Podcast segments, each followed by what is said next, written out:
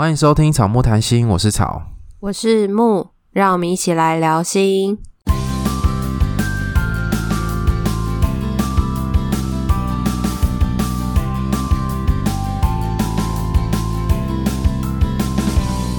我们最近有很多听众，也不是最近啊，好像一直以来都有听众叫我们要继续录下去。等一下，我前面还没讲、欸。对啊，我我在等你那个啊，我在想说，你你没有要讲吗？如果你喜欢我们节目的话，请到 Apple Podcast 给我们订阅跟五颗星的评论，然后也欢迎来追踪我们的 IG 跟 FB 粉砖。最近。陆陆续续其实都有收到这样子的留言，就是在那个 Apple Podcast 上面的评论，就是大家都会讲到的是说，希望我们继续做下去，或者是说难得浮出水面，听众也都会跟我们讲完他的分享，或是跟我们聊完之后，后面都会告诉我们说，我们节目很棒，希望我们继续做下去。然后我们就在想说，为什么大家都会希望我们继续做下去？是我们透露了什么讯息，让大家觉得说我们可能没有要继续做下去吗？是我们节目有一种摇摇欲坠的感觉吗？不知道诶，还是说，因为我我们都会在节目说我们很忙，然后大家是不是会觉得说，是不是我们很忙，然后就可能会没有继续做下去，然后就会很担心。嗯，哎、欸，你的手机啦？你就在嘚嘚嘚吗？对啊，超大声的。你说震动吗？对。哦，会不会录进去啊？嗯，但是我你可以放在椅子上。没关系，我拿着手上好了。好，那我们要从哪里开始？刚刚讲到哪？哎，对，刚刚讲到哪？嗯嗯嗯，好，好。所以我们就在 IG 上面跟大家询问，为什么会觉得我们可能会没有要继续做？结果我们得到的回应其实是还蛮感人的，诶，很温暖。大家会说担心我们太忙了，或者是说担心我们太累。然后觉得很多会说这么优质的节目跟这么好听的声音，希望可以继续听到，觉得有点感人。对啊。然后还有人说，就是这么优质的，我们没广告会没有收入。厂商快点，快来找我们。幸好我们没有只靠 Podcast，不然真的会饿死。真的哎，其实我们这样也做了一年，如果我们只做 Podcast，应该早就死了。大家其实都会有蛮多的担心，可是大家其实都是知道说我们很忙，然后或者是说也会希望我们可以照顾好自己，或是在有的时候在 IG 上回应听众，我们在聊天的时候，就是我很常在 IG 上跟大家聊天，大家就会说，诶，这样子回讯息，你会不会很辛苦，或者是说耽误你的时间回我们讯息，我说不会，其实我们会抓时间，有空的时候才会做这件事，所以大家不用替我们担心，我们会照顾好自己的。殊不知你是一个话很多的人，很你就会跟大家聊天这样子。对啊，我我很常在上面，就是听众有讲什么时候就开始聊，诶，例如说。我聊拼图，聊手机壳，真的各种闲聊。我就是各种闲聊，所以想要闲聊，你就就传 IG 来，没关系，都可以聊。我还跟那个加拿大璇璇聊那个手机壳，然后也跟零零一聊手机壳，在那边讨论说到底要买什么手机壳，然后怎么样怎么样，在那边聊。所以你手机壳到底买了没啊？有，我手机壳买了，然后我玻璃贴也买了，玻璃贴到，但是手机壳是从香港订的，是那个。两个女生的 Lily 推荐我的牌子，我本来没有想要买那个牌子，可是后来绕了一圈之后，看到喜欢的图案，就决定买跟它一样的牌子。重点是它很慢才会来，它好像就是我已经十二月初定的，可是它到现在都还没有出货，它好像要到十二月底才会到。那你就要很久之后才能买手机诶。有些人会觉得傻眼，为什么我不买手机，然后我要先买手机壳跟玻璃贴？这是我的坚持，我就是要 我去买手机，拿到手机的时候，我的手机有衣服跟那个保护贴。我之前真的是发现这件事情真的要先做，因为我是买上一只新手机的时候，我就。我每每天还会把那个手机放进盒子里面，因为很怕它刮到。这个问丽丽就知道啊，丽丽也是，她就是裸机了一阵子，啊、然后就跟她说：“你不觉得拿了很紧张吗？如果掉下去怎么办？”欸、对啊，可是你已经拿到新手机，就是要用。对啊，所以不行，这是我的坚持。然后有些人就觉得我很有事，我说你们不懂，这是一种。保而且你你知道那个手机上面不是还有一层贴膜吗？就是它还有一层保护膜，然后我都不敢把它撕掉哎、欸。可是你那个保护膜没有撕掉，手机一样没有保护啊，那只是一个防灰尘。对对对对，可是我就想说，哈，那不行，不能把它撕掉，很白痴，很好笑。所以希望就手机赶快来，不然就是、哦、手机又一直跳容量满的讯息，真的整理的很辛苦。真的，我手机也一直快满了，但是我还没有要换。可是我手机只有三十二 G 哎，我手机好像是两倍，六十四 G，可是还是很小。好哦，那我们的闲聊到此为止。好，要场控。好，那我们今天想聊的主题是关于伴侣智商，因为其实我们好像没有针对伴侣智商特别做一个主题，可是我们有透过我们所学的伴侣智商的角度，在做恋爱信箱的特辑。嗯。因为我们之前其实比较多花的很多篇幅都是在讲跟个别智商有关的，或是跟处理跟个人的，比如说情绪啊，还有一些比如说原生家庭等等的议题有关。可是我们好像比较少直接的讲到伴侣智商，介绍让大家认识。嗯，那我觉得这样也不错。其实大家对个别智商的认识之后，我们再进阶介绍伴侣智商，大家比较知道说到底在做些什么，有了那个个别智商的基础。嗯对，那你当初为什么想要学伴侣智商？我忘记有没有在节目中讲过。诶，那时候就是在研究所的时候，就觉得对伴侣智商很有兴趣。可是那兴趣怎么来的？其实我也不知道。但是我到别的学校去修伴侣智商的课，修完之后呢，我还是一样不知道伴侣智商在干嘛。然后就带着这个不知道干嘛，然后到某一天我们毕业之后，后面有看到付费的一系列的课程。我忘记是我约你还是你约我，后来我们就一起去，先上了一天的工作坊，后面报了一系列的课程。我记得你那时候好像犹豫了一下，因为那个费用真的蛮贵的，很贵啊！这不知道要赚多久哎。对啊，而且他那个学费还让我们分两期，你就知道那个有多贵，还让我们分期付款。重点是我们两个是台中跟台南，我们两个就是这样高铁上去，然后住宿，然后去台北上课。对，所以我们花的钱大概是两倍。台台北真的资源很多，要不要搬去台北？不要，不要，不喜欢台北的生活，觉得台北冬天太湿冷了，生活过觉得好可怕哦。台北现在应该一直是很湿冷吧？我现在在南部都觉得好像稍微变得比较舒服，没那么热。台中现在是早晚温差很冷，但是我台北朋友跟我说下雨下了好几天，我们是台中是这几天才开始下雨，他就说他们已经下一个礼拜了。嗯，而且南部好像快要缺水了，因为都没有下雨。那你呢？你为什么会想要学伴侣智商？其实我在研究所的时候就已经学过了，而且我好像一年级的时候学一次，然后后来去实习完之后又回来旁听一次，因为我觉得伴侣智商真是太难了，所以我就学了两次。那你在学校学的时候知道怎么用吗？我大概知道啊，因为有。也大致上，因为我修了一学期的课，又修了两次嘛，所以大致上大概都知道那伴侣咨商的过程是怎么样，然后怎么操作。然后我们那时候也有实物的演练的练习。后来工作之后啊，就没有，因为很少有机会用到伴侣咨商啊。我工作的地方基本上都是个别智商比较多，所以比较少做。然后后来我就觉得，嗯，好像又不太会了这样，所以我那时候就跟你再花钱再去学了一次。那你觉得就是？多上有差吗？就是比较容易理解。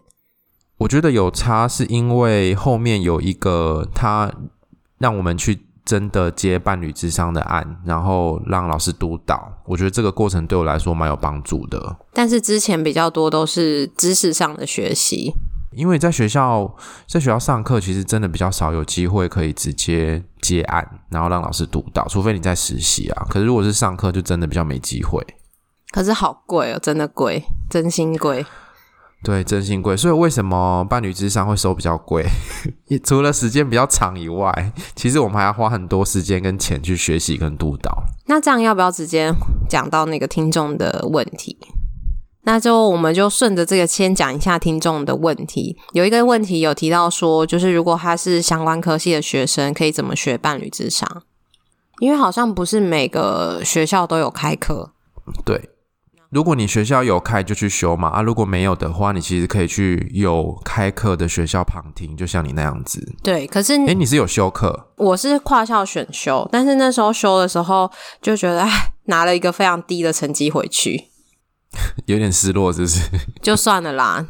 哦，诶，我记得我那时候上家族治疗的时候，也有蛮多其他学校的学生会来我们学校修课，他们好像是有修课的，就是跨校选修，然后要付学分费。对，如果你身边都没有这些学校里面的资源的话，其实就可以像我们一样去外面自己付费学。但是真的很贵啦。可是其实像我们讲的，像你刚刚分享的一样，其实是有落差。在学校学的比较多会是知识层面，然后在外面学的很像是，因为他有收你钱，所以他不会只希望你知道知识，他会希望你知道怎么用。对，运用上面的琢磨可能会比较多一点。但是在学校的部分，因为其实也比较难有一些实务上的练习。外面上课的话，你可能基本上学的时候，你已经。大部分啦，大部分都是已经是心理师了，不是心理系的学生。对，诶，我们那时候学伴侣性咨商，好像也有学生来来来上课。我就觉得，哦天哪，他好认真。他已经在硕三要实习了。对，因为他在实习的那个过程当中了。对，我就想了一下，我觉得。伴侣咨商的学习，像我们现在这样的状态，我觉得蛮好的。就是说，我们在个别智商的学习里面已经有一些经验了，然后我们再加上伴侣咨商的学习。可是，如果你一开始连个别智商都还做不好，还不知道个别智商在做些什么的时候，再进到伴侣咨商的时候，其实你会更混乱。对，因为它是一个思维蛮大的转变，而且你同时面对两个人，那这两个人通常是感情不好才会来找你，不会。开开心心的牵手来找你，所以那个张力其实还蛮大的。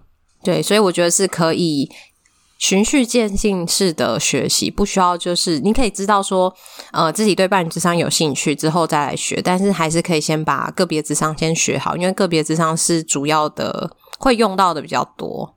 多数的人可能都是从个别智商开始入门，然后再来才会去学其他的东西。嗯。因为等于说个别智商就是基本功啦，你把这些基本基本功打好，你后面要学什么东西，其实都会比较快，比较上手。那我们就可以来说说，我们跟大家调查，问大家说，觉得伴侣智商是什么？我觉得大家的回答其实都还蛮厉害的，就是都讲的都是我们在伴侣智商里面会做的事情，或者是。经过伴侣智商之后会得到的东西，大家讲的很像是在写考卷诶，那个用词非常的怎么说呢？很精准，很精准，然后很不口语诶 你不觉得那用词很不口语吗？因为他呃，啊、因为就有听众说，让彼此理解互动的过程的脉络，重新诠释彼此的过程。然后天哪，这就是我们平常在讲的文绉绉的话啊！对啊。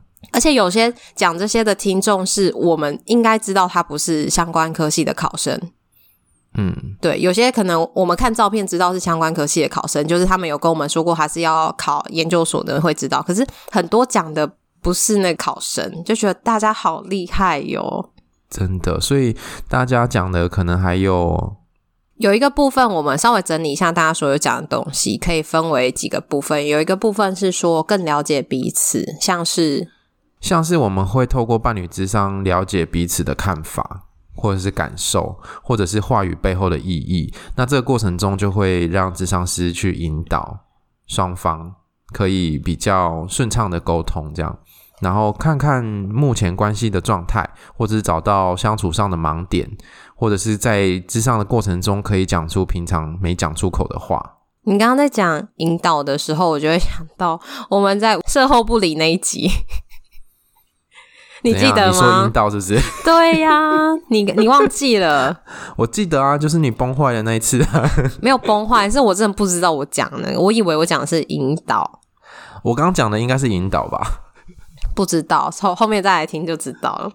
好，然后有一个，我觉得这个好像是考生吧，他就说，如果一起做伴侣智商，比起个别智商，可以实际看到伴侣的互动。没错，我觉得这。这一句话说的蛮好的，是觉得个别智商跟伴侣智商不同的地方是，如果你因为感情的困扰跟另外一半相处的困扰，你到了智商室，你自己一个人来做个别智商，然后你提到了你的另外一半怎么样怎么样的时候，这时候心理师可以跟你讨论的，如果他是没有。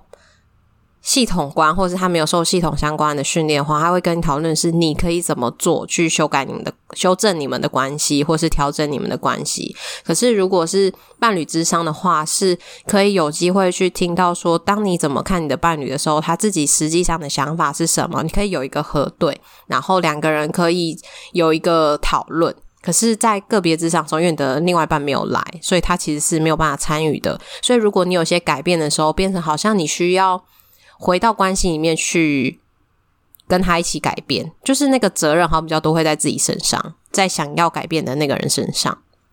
嗯，而且其实智商师看的东西，智商师就是除了。谈话这个过程以外，其实会花很多心力在观察双方的互动。可是，如果今天只有一个人来的话，其实就看不到那个互动。那这个互动指的是说，呃，一些非语言的讯息，比如说，诶，你们做的。近还是坐得远？那你们在说某些话的时候，身体是呈现什么样的状态？是紧张呢，还是想要远离彼此，还是怎么样？那什么样的时候会愿意靠近对方？这些东西其实是在个别智商里面都看不到的。所以他说，伴侣智商可以看到这些互动，其实会让整个，呃，应该说会让智商师能够更掌握伴侣的状态，然后可以更往前推进，这样子。在你刚刚讲的那边，我想到另外一个是说，因为有的时候在伴侣之上的时候，一定会有一方会哭嘛，或者是会生气，然后这时候你就可以去我们心理师的角度，就会去观察他们会不会去安抚对方，或者是照顾对方的情绪，还是说当他在哭，他就看着他哭，还是他会抽卫生纸给他拍拍他等等的，我们就可以有一些评估，然后甚至去讨论说，呃，在平常你们在。生活里面，他也是这样照顾你吗？还是说他其实不知道怎么去照顾你的情绪，就有其他东西可以做讨论？可是这些是个别智商里面没有办法看到的。对，那有时候，呃，因为个别智商的时候，其实只能用那个人描述对方是怎么样。可是如果那个对方真的坐进来，那个感受是完全不一样。那我们就接着往下。第二个是说，呃，伴侣咨商是解决关系的问题或是困难。那例如说，有些听众都提到说，伴侣智商是给彼此一个机会，让彼此获得一个有效率沟通的管道，然后从中可以找到修复关系或者是解决冲突的方法。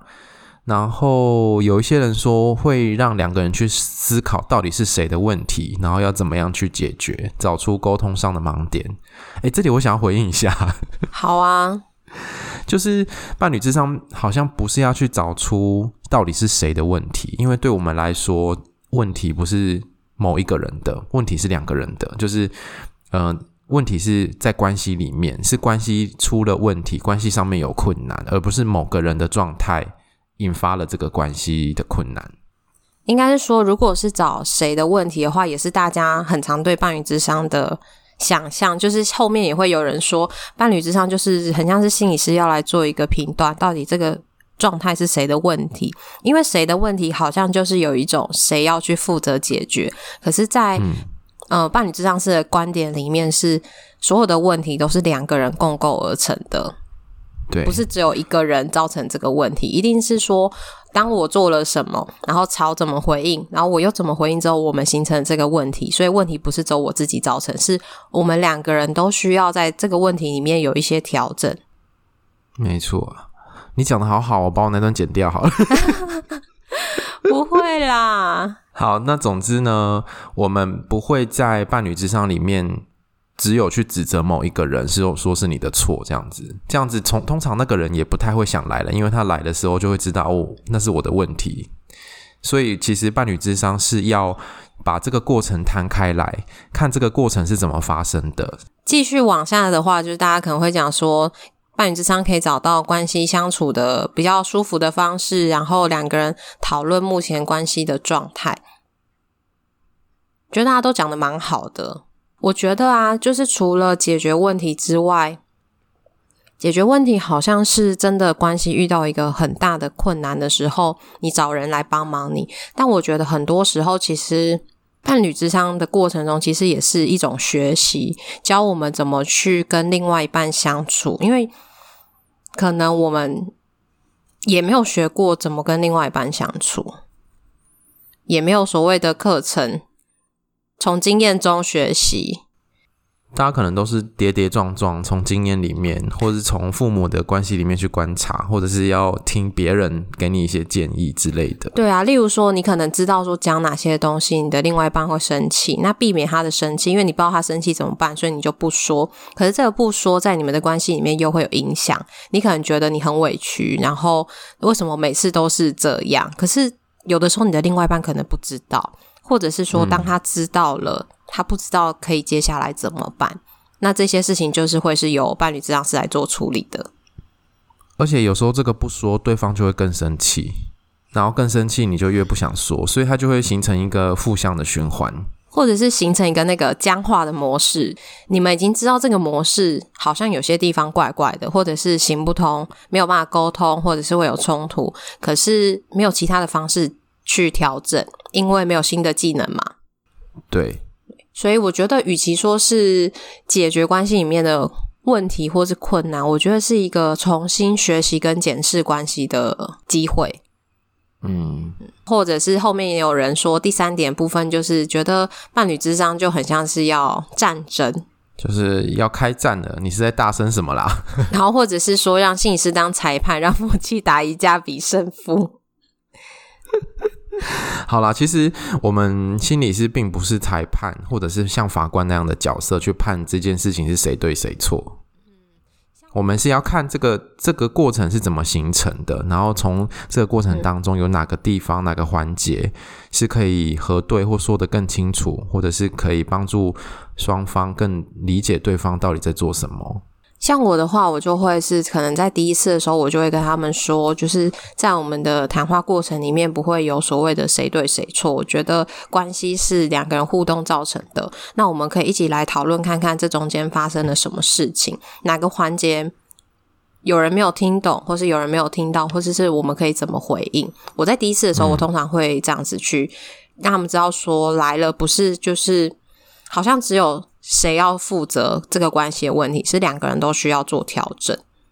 没错，好，那有听众也会，我觉得可能对伴侣之上有一个印象是，感觉好像一不小心就会核爆，然后随时要进入全武行，要上紧发条的那种感觉。的确，我觉得有时候在做伴侣之上的时候，好像是这样，因为你会感觉到那个气氛非常的紧张，不管是。爆炸是生气的爆炸，还是说难过？就是难过也是一种很很让人不舒服的情绪张力。就是你看到伴侣有一方很难过在哭，然后另外一方可能很不知所措，这些其实很多的情绪在里面，其实是我觉得那个情绪的感受是会有一点放大的感觉。嗯嗯，所以的确，伴侣之上的过程当中是会有情绪张力的。可是我觉得这些情绪张力其实是是好事，就是第一个是我们可以透过他们在现场，然后看他们怎么样表达这些情绪，然后对方会怎么回应这些情绪，然后我觉得可以收集到更多的讯息，让你知道怎么样跟这对伴侣工作。嗯，然后我的话，我也会跟他们说，其实，在呃，咨商的过程里面有一些情绪啊，都是很正常的。当这个情绪出现的时候，也没有关系，我们可以一起来看看这个情绪是怎么发生的。那或者是说，当这个情绪发生的时候，另外一半可以怎么去陪伴你、照顾你等等的。我就是前面也都会先帮他们做一些准备，因为有些人可能会觉得说，诶，在别人面前我们这样是不是不太好？因为对大家可能来说都会有一个想象，觉得心理师就很像是老师，我们要到他面前来上课。嗯，对，就是可能因为老师的这个角色在我们的生活中太常见了。对啊，我们好像蛮常会被叫老师的。对啊，所以我就是有些呃，我觉得可能会出现的事情，我就会一开始先跟他们说，就是可以鼓励他们，就是在里面去表达自己真实的感觉，有任何情绪也都没有关系，就是我会陪着他们一起，然后支撑他们的情绪。不然他们如果觉得是你是一个老师，在你面前他们要生气也没办法生气啊，因为大部分华人的那个文化就是我们都是要听老师的话，尊师重道，怎么可以在老师面前生气呢？对，甚至是在别人面前生气或者掉眼泪，其实都不太可以，大家都不太允许这样子的状态。嗯，所以关于生气，大家可以去听那个莫生气那一集，不是莫生气啦，是三十九集。对，三哎四十吧，三十九啦，四十是那个恋爱信箱。哦，对，三十九集，对，大家可以去听三十九集，我们在谈那个生气。虽然我们在谈生气，可是里面我们觉得很幽默，我们有找一些素材，然后大家也觉得很好笑。对，好，然后接下来就是有一些听众有一些对于伴侣咨商的问题，那我们大概把它分成几类。第一个是，如果要进入伴侣之商的话，那有一个听众就问说，哎，其实这就那个体液周报啦，他就问说 如何。计价跟市场的行情，伴侣咨商的话，就是一般的个别咨商大概是五十分钟，那伴侣咨商的话会是乘以一点五，所以大概是八十到九十分钟。因为其实，在两个人的会谈里面，我觉得那个步调是很快的，嗯，因为同时另外一方在现场，然后有的时候谈着谈着，他们可能会忘记你的存在，因为他们可能开始要有一些他们平常的互动模式会出现，所以其实，在一点五小时里面是比较充裕的时间，可以做个讨论，所以大部分的伴侣之上时间都是一点五，但有些也是一小时，可能就是看每个心理师的规划的时间。那费用自己习惯工作的方式，对，所以他的时间比较长，嗯、相对的费用就会比较贵。那那个贵，大部分都是个别智商费用的一点五倍，嗯，或者是有一些可能会再高一点。可是基本上不会低于一点五倍啦。对，就是基本上如果做伴侣智商，就是时间比较长，然后费用也比较多一点这样子。加上我们刚刚跟大家分享到，就是伴侣智商其实大致上来说是在学校里面比较困难去学习到可以经手的东西。对，因为大部分都是个别智商会去有实习，或者是有很多的训练。可是，在伴侣智商部分，其实都是心理师额外自己需要去花钱做训练跟学习的，所以在费用上面当然就是会比较贵。没错。那什么样的关系适合开始伴侣智商？我觉得基本上，如果你觉得在你的伴侣关系里面经历到，例如说重复的冲突。或者是一些僵局、卡住、困住的感觉，然后影响到双方的感情或者日常生活的时候，觉得需要专业的第三人来帮忙的时候，其实就是伴侣智商，我觉得蛮好的时机。那有很多人其实都会在问题已经放很久，比如说放了五年、十年，然后都在吵一样的事情，才要来做伴侣智商。那其实我们就要花更大的心力去调整那个互动，因为那个已经维持很久了。可是如果你是在关系的呃出现问题的初期就来的话，那其实还比较容易松动。嗯，所以我觉得大家可以评估自己的关系的状态，还有比如说自己的经济能力啊，或者对方的意愿等等的。我觉得伴侣智商是。早期做应该会效果会比较好，成效会比较好。就是至少是不要累积太多的冲突的时候，因为要改变其实不是这么的容易。然后在这个时候，有的时候大家就会期待说，来伴侣智商可以很快的有效果。可是你们可能忽略了这个问题的累积，已经可能一年。半年等等，已经这么久的时间，那你怎么能期待说两个月就要有改变呢？对啊，而且因为大家可能也都知道，说伴侣如果爱吵架的话，是其实什么事情都可以吵。那你一天可能可以吵个好几次，所以 这样子累积累加起来的那个情绪啊，或者累加起来的那个互动的模式，其实都是很难改变的。可是你刚刚这样讲，会很像是时间诶，什么时间点适合做伴侣咨商？我觉得这其实好像蛮某个部分是蛮重叠的诶。嗯，因为我也不知道他的什么样的什么的关系适合是什么意思，因为我刚刚解读就会是另外一个解读。没关系，如果他之后有有讲话，或是我们之后再问他，之后再做别的补充好了。好啊，那有一个听众问说，智商完真的能继续走下去吗？我觉得不一定。有一些伴侣来，可能不一定是要谈继续走下去，是要谈怎么分手，或者怎么离婚，或是离婚之后小孩的小孩的侵权怎么分配，或者是说你在伴侣之上的过程中发现了有些东西的确是有一些限制，然后是你真的不能接受的。可是这些东西原本你是看不到的。当两个人都看到了彼此的状态，或者是彼此的意愿是怎么样之后，如果真的觉得没有办法。那就是选择不要继续走下去。可是这个不要继续走下去的时候，是你已经前面有多认识了对方，多认识了自己，然后决定不要继续走下去，而不是像平常一样是在情绪的状态赌气，或者是觉得算了，就不要这段关系，就不要走下去。他前面是有先做过一些努力的，而且我觉得可能最后会是双方都觉得好，那我们就分手，是一个双方的共识。对，大家可能会觉得啊，进入伴侣之商那。就一定可以最后会变得好好的，或者是说，如果我的另外一半本来想分手，我就去做了伴侣咨商，他应该就不会想分手。我觉得有时候这也是一个刻板印象。可以做到，就是你的伴侣想分手，然后挽回一切，大概就是一些宗教或者是妖术吧。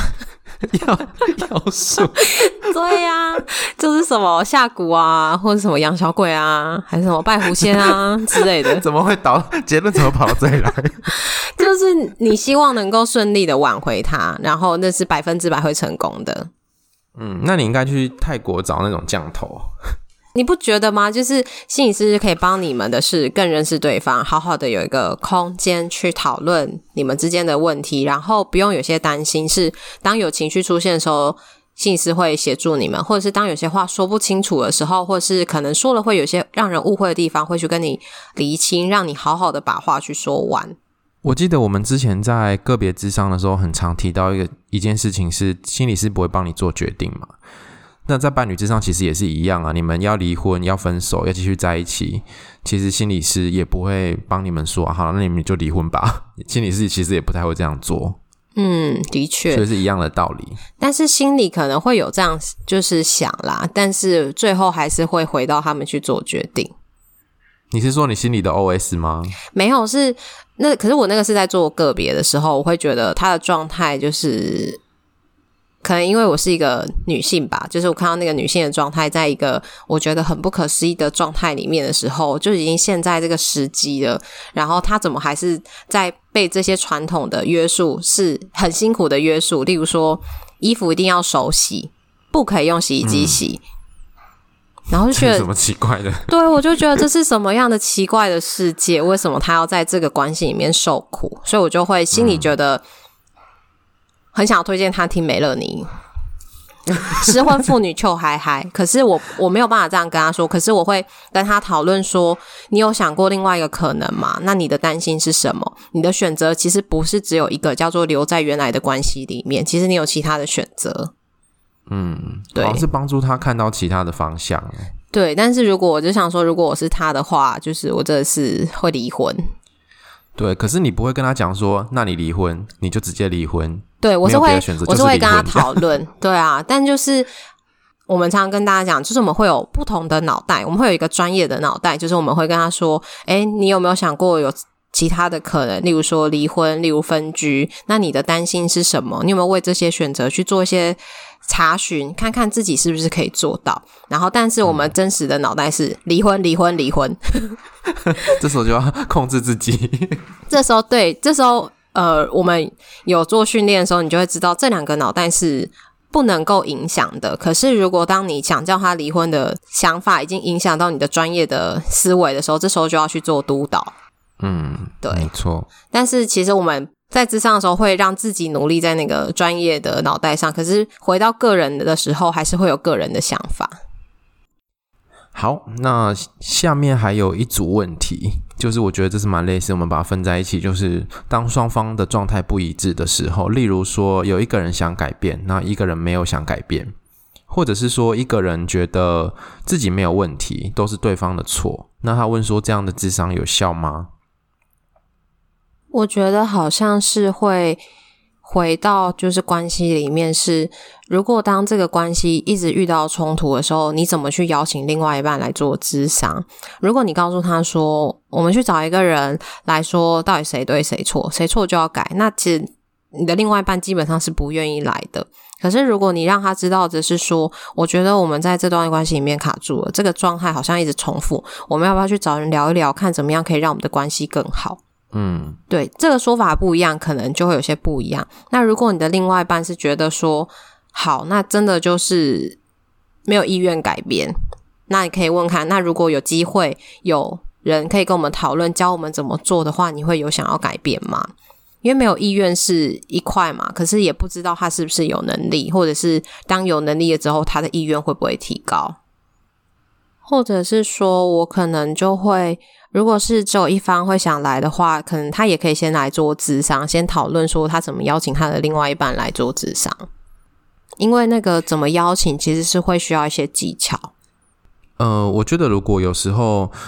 伴侣智商真的没有办法进行，就是另外一方真的邀请不过来，其实还是有其他选择啦，就是做个别智商也可以。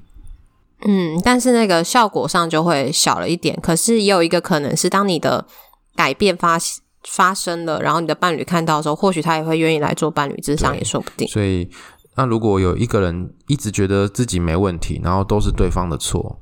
那那个人也也许也不一定要待在关系里面，就是还是会有很多其他的选择是可以跟智商师去讨论的。嗯，没错。那有可能就是当你试着想要有一些改变，但是他不想改变，然后你可能自己跟他沟通没办法，然后想要邀请他找心理师也没办法，各种可能都没办法的时候，你就要回到自己身上。那你还要在这段关系里面吗？嗯。好，那下一个是与个别咨商的差异是什么？然后我们觉得最困难的点，就是伴侣智商最困难的点是什么？那我觉得这个其实就直接我们介绍什么叫伴侣智商好了。嗯、伴侣智商其实就是伴侣两个人一起跟心理师去讨论在关系里面遇到的困难，或者是讨论你们的沟通互动的模式。通常会是两个人一起来，因为在两个人一起来的时候，就会有机会去观察到你们平常的互动的模式，然后那些东西有的时候是彼此没有发觉到的，或者是在关系里面你们没有去注意到，这时候都是在咨商的时候可以讨论的事情。那有一些话可能有一些话可能是讲不出来的，或是没有机会讲的，因为我之前也有遇过一对夫妻，他们是回去基本上是。不讲话、不沟通的，然后他们可能每个礼拜来见我一次的时候，就把他们一个礼拜的话的分都讲完了。所以他们会在伴侣之上的过程当中，就会有很多的机会可以讨论跟沟通。嗯，或者是说有些时候，可能伴侣觉得，诶，他们平常就已经无话不谈啦，可是到智商的时候，其实发现有些东西还是在关系里面没有谈的。嗯，不是像他们想的无所谓的无话不谈。对，所以，呃，有时候有第三个专业的人在场，那我们我们的加就是心理师的加入，其实也会让两个人的动力产生一些改变，然后去调整那个互动。那你觉得最困难的点是什么？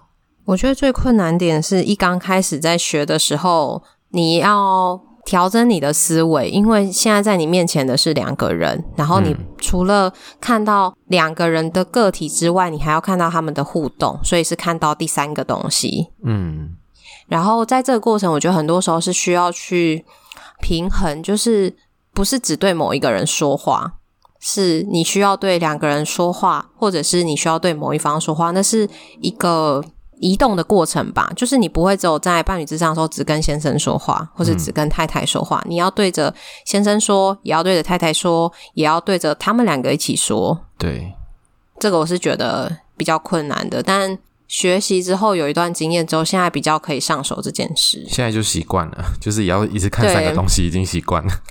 对啊，就是很忙。那伴侣智商其实智商是要做很多事情啊，就是在那个同一个当下。要有很多不同的观点跟视野同时在进行，所以我觉得还有另外一个困难是那个我们前面讲的面对情绪的部分，因为那个情绪张力其实我觉得比个别智商来的大。对，而且你如果安抚其中一个人，另外一个人可能会不开心。对啊，或者是说，可能他们就在你面前，就是马上就吵起来了，你完全来不及介入，他们就吵起来了。嗯。对，然后你要处理两个人的情绪，就会花很多的时间。我觉得有一个很困、蛮困难的地方是，会有其中一方拉拢心理师帮他讲话，或者是帮他嗯站下还是什么的，反正就是他想要攻击另外一半，然后拉拢心理师一起做这件事情。那心理师有没有看出来？对，心理师就是要很小心的，不不能掉入那个陷阱，要不然这就会毁掉了。这样，嗯、所以我觉得那个因为。这是一个三角关系啦，就是伴侣双方，然后还有心理师有三个人，这个三角关系的平衡，我觉得还蛮难拿捏的。嗯，那你觉得做伴侣智商会比做个别智商累吗？会啊，因为就像刚刚讲的，其实同时要注意很多事情。你除了要关注个别每一个人内在的状态，你可能也要看的是互动。然后，嗯，我记得我们那时候上课的时候，老师就会说，就是现场其实发生了很多很多很多事情，就是可能小小的一段，然后。现场就会发生很多事情，就的确是，当你观察的越仔细的时候，你会发现很多东西一直在发生，真的。所以你要花很多的精神，对啊，要花很多的精神去注意这些东西，然后你要形成自己的评估或者是假设，然后要再介入。但我觉得会比个别咨商有成就感，因为你的伴侣好像都给你蛮好的回馈，对不对？对啊，就是。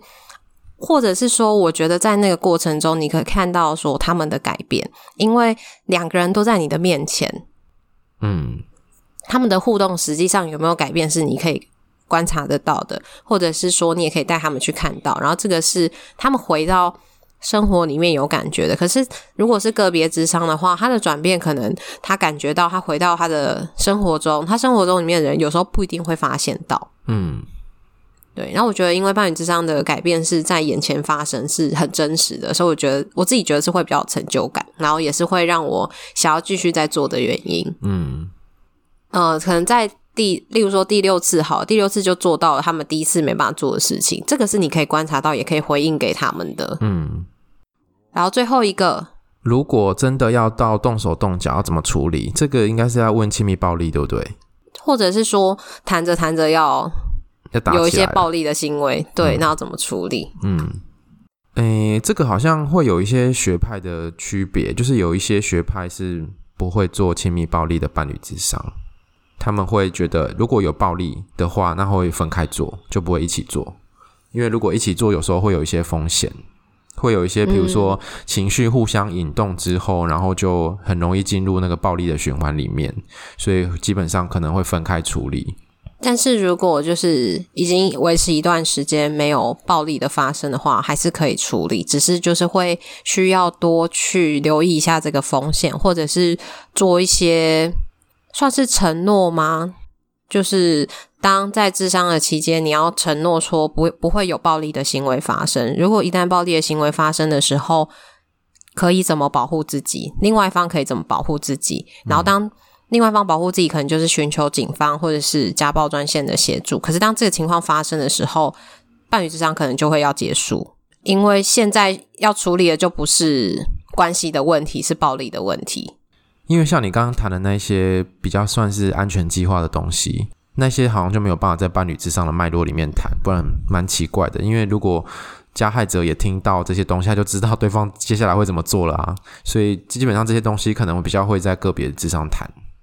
嗯，可是如果这个是在他们的关系现在没有暴力，可是曾经有过暴力的时候，就会需要跟他们做一个算是承诺啊。对对，就会还是会跟他们说，我们未来智商的期间是不可以。如果一旦发生暴力的话，会怎么样？对，然后也让他们知道说，他们来做伴侣智商是希望可以有一个好的沟通，而不是在用暴力的行为。对，基本上伴侣智商是对暴力的态度就是是不可以出现暴力的。